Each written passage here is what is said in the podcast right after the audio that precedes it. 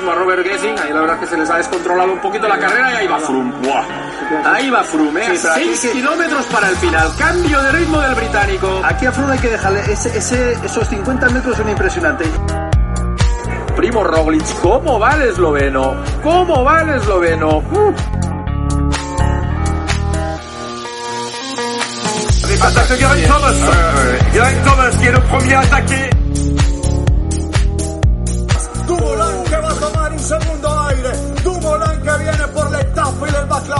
segundos.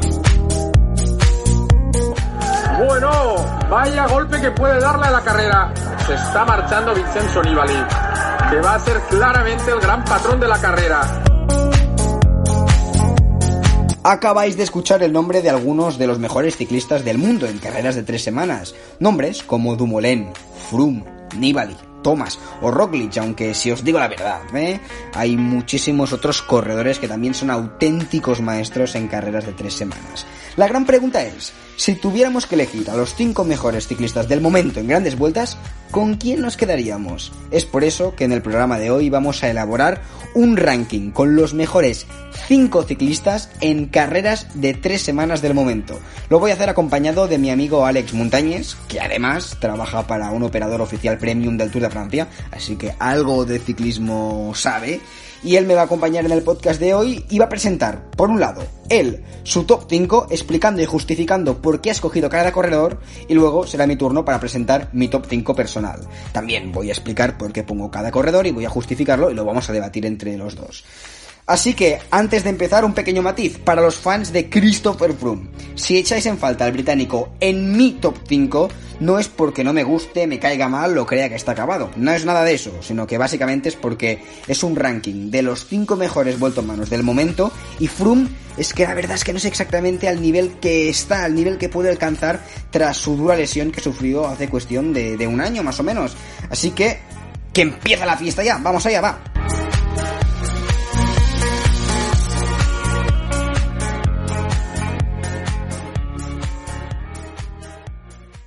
Pues bueno, tenemos a Alex Montañés en el podcast de hoy. Eh, siempre nos tiene acostumbrado Sergi Florenciano a estar aquí a dar su opinión, pero hoy tenemos a otro invitado también. Participa en Thomson Bike Tour, el operador premium del Tour de Francia, así que algo de ciclismo sabe.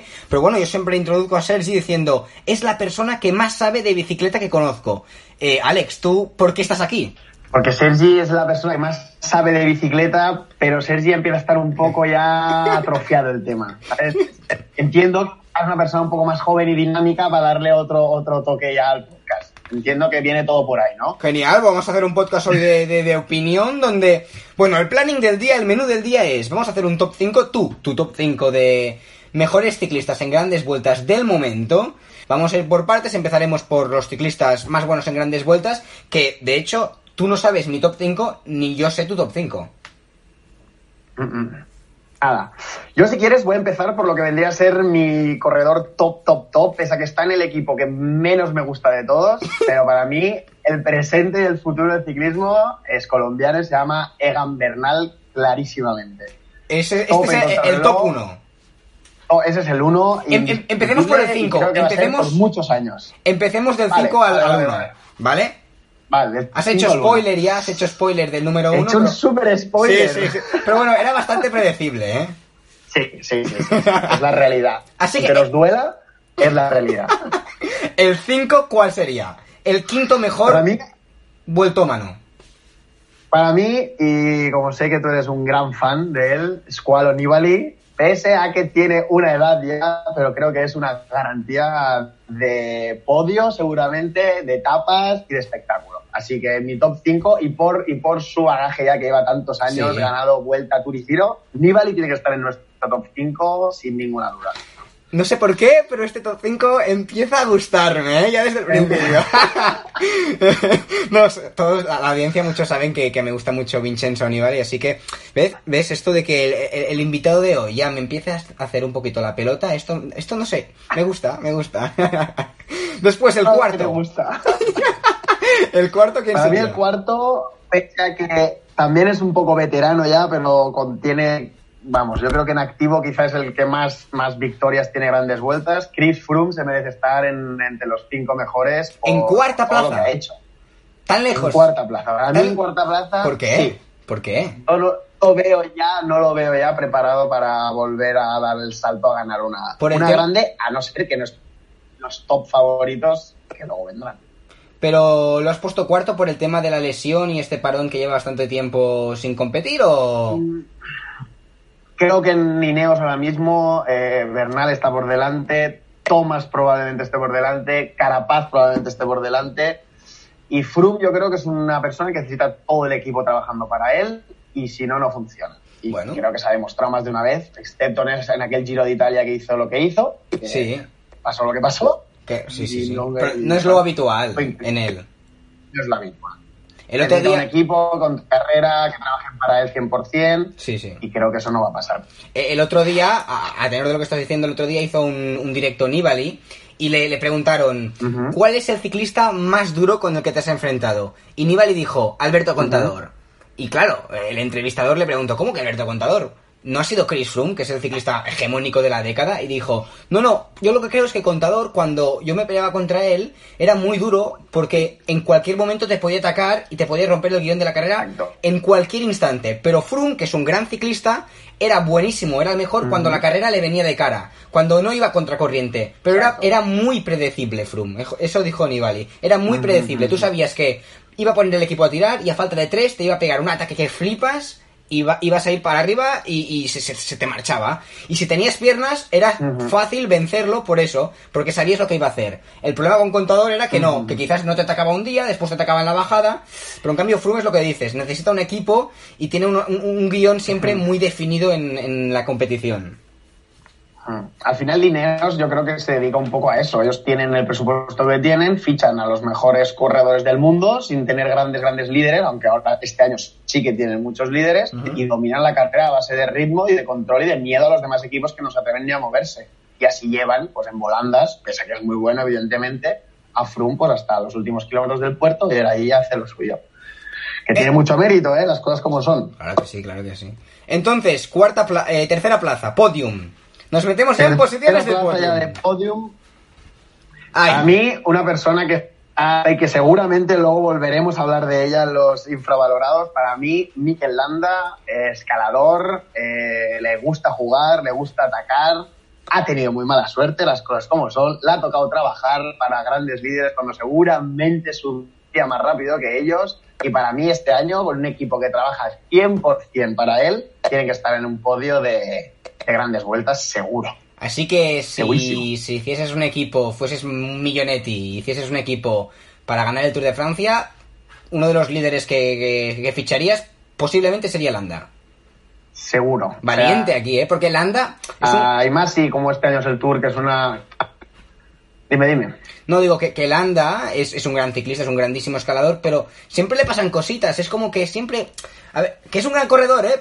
Que, que eso no quita nada, pero es como que, ostras, siempre le falta. Siempre tiene como una excusa, o, o- o la crono, siempre falla en la crono. La primera semana se le marcha mucho tiempo, después hace una gran segunda y tercera semana, pero no le da para alcanzar las primeras plazas de, de la general. Y es como que un, un poco el, el- el pupas del, del pelotón. Que es un Totalmente, grandísimo, ¿eh? totalmente.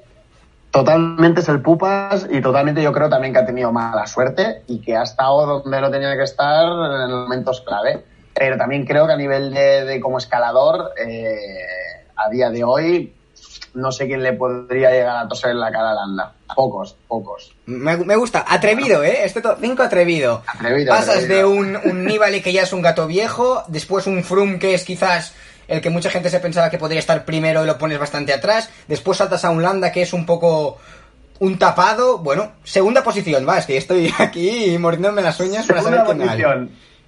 Tom Dumoulin. Tom Dumoulin, el holandés Tom- que, que Tom lleva un año en blanco, ¿eh? Lleva un año en blanco, por cierto. Lleva un año en blanco, sí, señor. Tom Dumoulin, equipazo. el Jumbo Visma es un equipazo, pese a que hace 4 o 5 años me acuerdo que se quedaron casi en blanco en el World Tour, y creo que consiguieron una victoria en todo el año, que fue un Sí, desastre, suena, que sí. no, no tenían prácticamente nada. Ahora mismo tienen un equipazo increíble, escaladores, gente para el llano, en crono, o sea, van, van muy, muy, muy sobrados. Y de los tres líderes que tienen ahora, que serían Roglic, eh, Kreisvik y Dumoulin, para mí el corredor total es Dumoulin. Sube, sube muy bien, no a lo mejor están, no, no están de los tres mejores escaladores del mundo, seguro que no, pero la diferencia que puede meter en la crono es, es, es importante. Por lo tanto, eh, si le sumamos eso más el equipo, pues tiene que estar ahí sí o sí. Muy, a- muy adelante lo has puesto, ¿eh? Segunda plaza para Tom Muy Dumoulin. adelante. Un Tom Dumoulin que tengo ganas de verlo este año porque es que la temporada pasada, entre el tema de, que, de la lesión y después que tenía que ir al Tour, pero con el tema del cambio de equipo, pues al final no sé, no sé qué pasó exactamente, pero no fue ni al Tour ni a la vuelta. Bueno, debe tener unas ganas locas de volver a la competición. Y un Tom Dumoulin que yo veo que el Jumbo Visma tiene un equipazo, como comentabas, con Kreisbike, Roglic y, y Dumoulin, pero van a ir a ciegas a- al Tour de Francia por- para salvar la temporada, porque el Tour te da, pues como decía, Series y Florentino lo comentaban en el anterior podcast, que este año la apuesta es el Tour, porque tienes que salvar la temporada, pues si haces algo lo tienes que hacer en el Tour.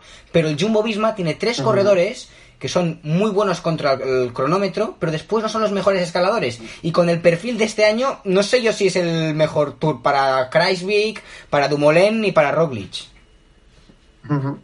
Bueno, es lo que te digo, lo veo ahí porque además el- la estructura la veo muy sólida. Creo que detrás de Ineos Sí, mm, me atrevería a decir que es el mejor equipo. Sí. Y, y tienen, que ser los que los pongan contra las cuerdas y intenten hacer dar más espectáculo al final, porque al final el buen equipo te permite atacar de lejos, mover eh, corredores desde lejos. Por eso confío también mucho en Dumoulin, también por la estructura que tiene detrás, claro. Genial. Y la primera posición, no sé por qué, pero no- quizás es Bernal. Es Bernal. Es Bernal. Bernal es, es un corredor que se desenvolupa en crono increíble. eh, sube, pues, y también me atrevería a decir que es el mejor escalador del mundo. Y tiene detrás el equipo que tiene. Has dicho Eh, que era Holanda hace sí. un momento, ¿eh? Con- con- subiendo, te- solo subiendo. Estar- Bernal Holanda, cuando están los dos a tope, subiendo, ¿quién te gusta? ¿Quién es mejor? No lo sé, pero ¿quién te gusta más subiendo? ¿Quién crees que es para ti mejor? Subiendo solo. Para ¿eh? mí, a lo mejor me gusta más subiendo Holanda porque le he visto quizá más veces atacar. También lleva más años a primer Sí. nivel y a lo mejor a Bernal le hemos visto más trabajar en su vida que atacar, que solo atacó realmente el año pasado. Que atacó mucho y muy bien, ¿eh? Sí, sí, sí. Pero a lo mejor a Holanda le hemos visto intentar hacer cosas más, más mover más la carrera, ¿no? Sin a veces tener un muy, muy buen equipo. Sí, y también- sí que muy buen. Digo, también muchas veces es muy agresivo Holanda en la montaña, pero muchas veces también porque está forzado a atacar porque pierde mucho tiempo en las cronos o en la Correcto. primera semana y después es que eh, la- la- lo único que puede hacer para, para intentar hacer buenas generales es al ataque, a recuperar posiciones como sea la desesperada. Como sea. Pero claro, me gustaría ver a. Miranda un tour, a ver si este año podría pasar, sin correr a contracorriente, ¿sabes? Corriendo con la carrera controlada, atacar para sacar tiempo y hacer daño en la general y no para ir recuperando y, y- y viniendo de atrás, ¿sabes a lo que me refiero? Mm. Es que yo creo que la mentalidad también es muy diferente. Cuando tú tienes que recuperar, vas, yo creo que vas más presionado, mientras que si tú vas Sí. ahí cómodo, no has perdido tiempo, estás ahí, pues eso, en, en torno al minuto con el, con el líder, pues te lo puedes plantear de otra manera. Pero claro, cuando tienes que recuperar cuatro minutos, como el año pasado tenía que recuperar en el giro, era Sí, como decir, Muy precipitado. es muy precipitado todo.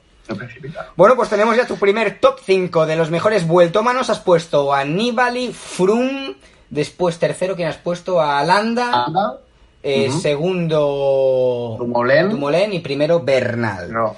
Bueno, ahora voy yo por mi top 5. Repito algunos cromos, pero la posición es totalmente diferente. Creo que solo hay uno que más o menos coincide, pero hay un par de repetidos. En quinta posición yo pongo a Tom Dumoulin. Dumoulin. Tom Dumoulin lo pongo en este, en este top 5.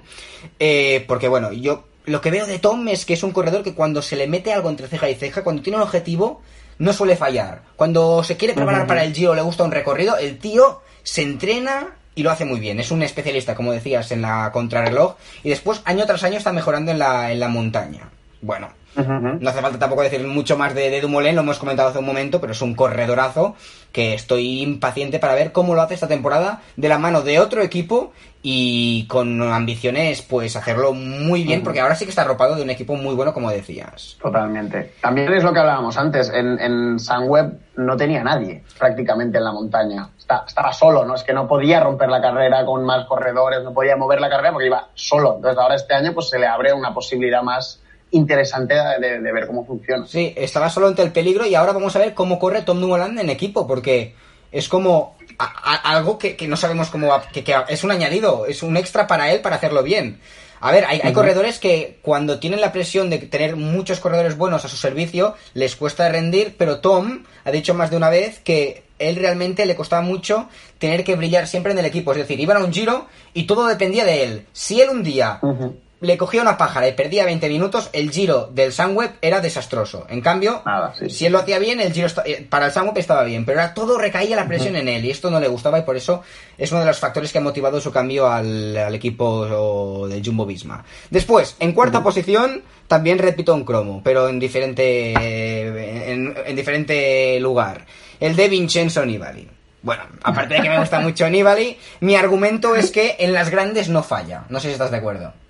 Ujú, totalmente. Es muy totalmente. fiable. Desde, mira, he estado mirando estadísticas y se ve que Nibali, desde el año 2010, que ha llovido, ¿eh? Desde 2010, en todos los giros de Italia que se ha presentado, que prácticamente ha ido a giro por año, ha hecho podium en todos. O ha ganado o ha hecho podium. En 2010, podium. En 2011, podium. En 2013, ganó. En 2016, ganó. En 2017, podium. En 2018, no fue. No, y en 2019, segundo, el año pasado, es el vigente, es el subcampeón del Giro.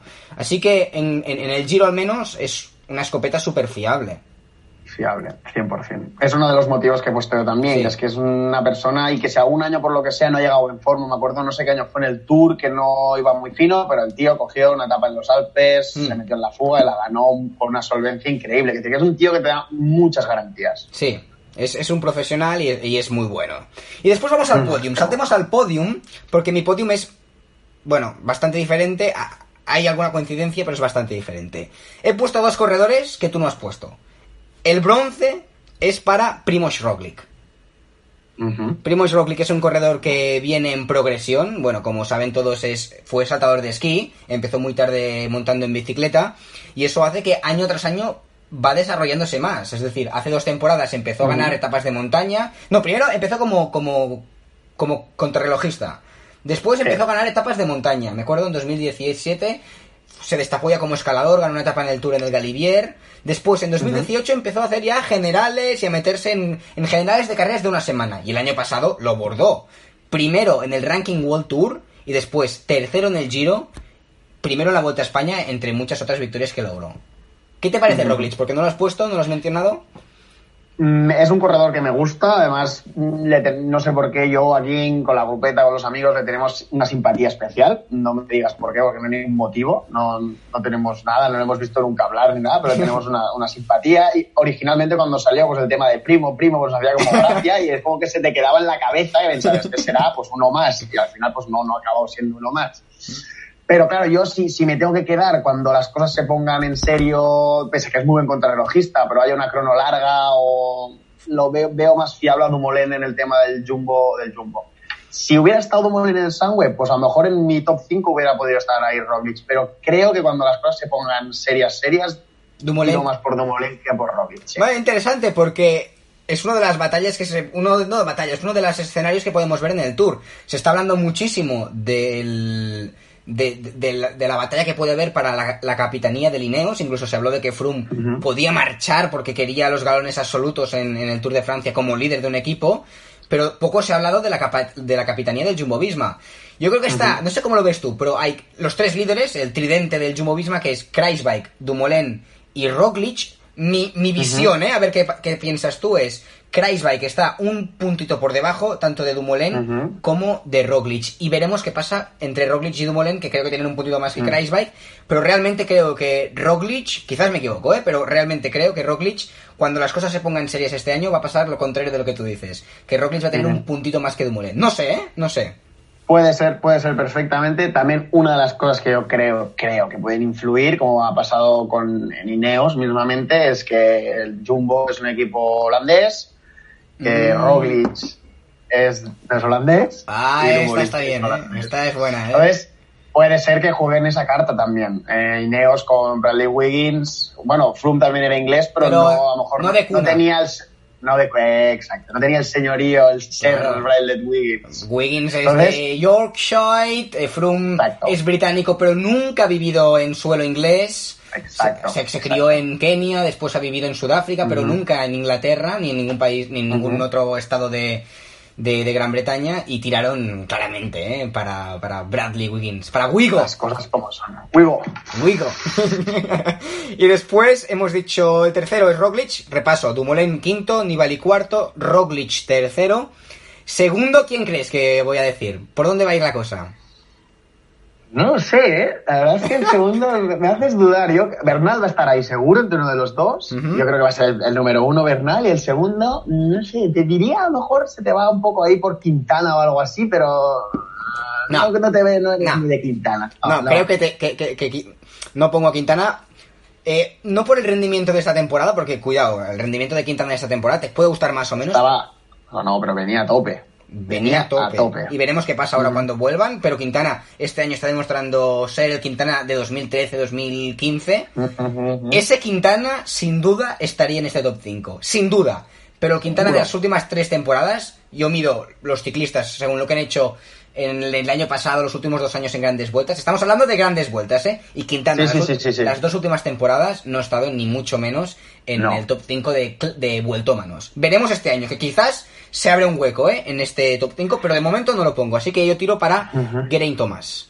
Geraint Thomas, eh, muy sólido en las dos últimas temporadas, hace falta remarcar eso, hace 3-4 años no, pero las dos últimas temporadas ganó en 2018 el Tour de Francia, quedó segundo en el pasado Tour de Francia, muy cerca de, de Egan Bernal, así que la regularidad y la consistencia de preparar un Tour y rendir de Geraint Thomas, al menos en las dos últimas temporadas, es excepcional.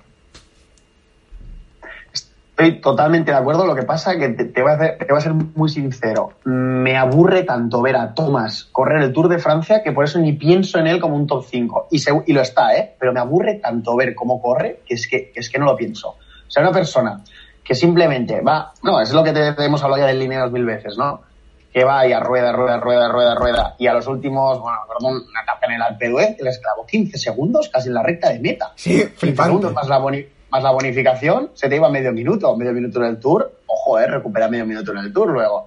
Entonces, claro, una persona así es que no, no- no me entra en la cabeza porque no es el ciclismo que a mí me gusta, no es, no, no, el Ineos en general no es el ciclismo que me gusta, pero, pero Thomas y Froome menos aún. Entonces, pues mira, Froome como mínimo, pues no sé, tiene la- la- lo que hizo en el Giro aquel año que me pareció increíble, la Vuelta a España se ha tenido que defender algún año bien, pero es que Tomás, el Tour que ganó, yo lo siento, pero me aburrí, pero bueno, como el de Wiggins, fue un aburrimiento total y absoluto. Entonces, por eso ni lo meto en mi lista porque es que ni pienso en él.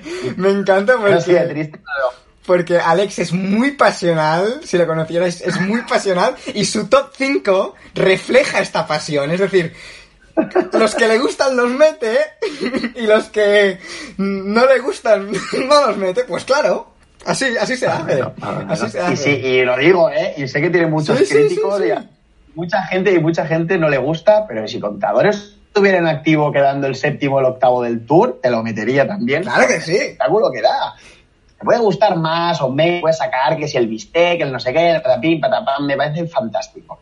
Pero contador era un espectáculo. O sea, tú veías, tú enchufabas la tele y dices, a ver qué hace hoy este hombre. Y si no te atacaba 90 de meta, pues te la liaba en una salida a 100 de meta en la Vuelta a España Sí, y dejaba tirado a Froome por el medio. Claro. Es un ciclismo. A mí me gusta ese ciclismo, ¿eh? ¿Qué quieres que te diga? Así que he hecho un top 5 bastante más en, en plan pragmático, más informativo, más, más objetivo, intentando ser un poco más objetivo. Pero no, no, pues, eh, me encanta porque son dos top 5 totalmente, totalmente distintos. Así que he puesto en segunda posición a, a Thomas y la primera plaza es para Egan Bernal. Mm, ¿Qué añadir de. Egan? Eh, vigente ganador del Tour de Francia. Y sobre todo, por lo que decías, que es un gran escalador, también es un gran ciclista contra el cronómetro, pero por su juventud. Es decir, es un ciclista que viene en progresión, es un corredor que está en su cenit deportivo, es decir, los 3-4 años que le vienen a, Bernal como mínimo va a estar a este nivel o mejor. Así que Más, en el lo caso va, de... lo va a ganar. En el caso de. Thomas, en el caso de Nibali sobre todo, son ciclistas que ya vienen en caída un poquito o les espera próximamente la caída. En cambio, Egan es que... Por eso yo creo que lo ponemos en la posición 1, porque fue el mejor el año pasado, pero tú miras hacia el horizonte, hacia los próximos Tours de Francia y... Bueno, como, como Pogachar, bueno, cuidado Pogachar y Benepul y estos, pero de momento, así consolidado, Bernal. Bernal. Eh, Pogachar tiene que... Lo hizo muy bien en la vuelta, pero todavía tiene que demostrar que en el Tour puede hacerlo bien y puede doblegar a Bernal. Es que más a Bernal le ha venido todo, eh, no te voy a decir rodado, porque tuvo la caída aquella bastante heavy en la vuelta a Cataluña, pero Bernal venía, creo, del Androni, un equipo italiano, ya Sí. estuvo, estaba muy fuerte, ganó el Tour del Porvenir, El- entró Sky, el primer año. ¿Era, ¿era Androni o El cuál era? Yo creo que era Androni, me Sí. parece que era Androni. El primer año en el Tour ya lo llevaron directo y el tío se salió haciendo el gregario, quedándose esperando a Froome. Es decir, que le ha venido todo pim, pim, pim. No, no ha sido, por ejemplo, casos como conocemos Marsuleno, que lo han tenido ahí cuatro años ahí, No, que sido- sí, es la- el futuro del ciclismo, el patapim, y patapam, y vuelta arriba, y ahora no, y ahora sí, ahora espera Nairo, ahora ataca. ahora- Ha sido algo tan fácil lo de Bernal, Sí. que ha ido tan fluido, pim, el gregario, y al siguiente te, gana el tour y listo, y ya está. Y ahora el tío está en, en la, en la cima, pero es que no hay más. Es que es así, es que esto, es que era, es- era decir la frase, Bernal va a dominar el ciclismo mundial en los próximos años, no habías terminado la frase y ya te había ganado el Tour de Francia. Es que, y, y lo ganó como, como un veterano, es decir, ata- claro que atacó, pero el tío estuvo ahí delante en las cinco primeras plazas siempre, y los últimos dos días, donde se decidía la carrera, las etapas juez de la, de la carrera, el Galivier y creo que fue el, el, El Liserán, patapim, patapam, ganó. Y el último día de, de montaña ni atacó, se defendió y ya está. No, le- no, no le hizo falta ni atacar, Sí, sí. de lo sobrado que fue. Sí, sí, sí. No es que. Lo de Bernal es. Vamos a ver Pogachar, pero bueno, Pogachar de momento es muy joven. Eh, yo creo que puede ser un gran ciclista en grandes vueltas porque también va bien en crono, pero de momento esto ya es un escalón por encima. Así que he puesto a Dumoulin, Nibali, Roglic, Thomas y Bernal y repasa el tuyo, ¿cuál era? El mío era, el último era en quinta posición Nibali, Froome, Landa, Dumoulin y Bernal.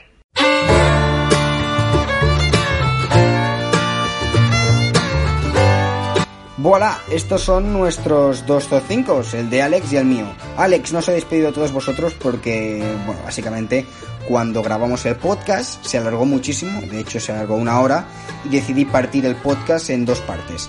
La primera media hora, lo que habéis escuchado hoy, y la segunda media hora saldrá a lo largo de la próxima semana. ¿Y qué vamos a hablar en esta segunda parte, en este próximo podcast que tendréis disponible en Spotify y en Evox? Pues vamos a hablar con Alex de hacer un ranking con tres ciclistas sobrevalorados y tres ciclistas infravalorados. Así que la polémica todavía no ha llegado. Suscribíos al podcast y bueno, nos vemos en el próximo programa.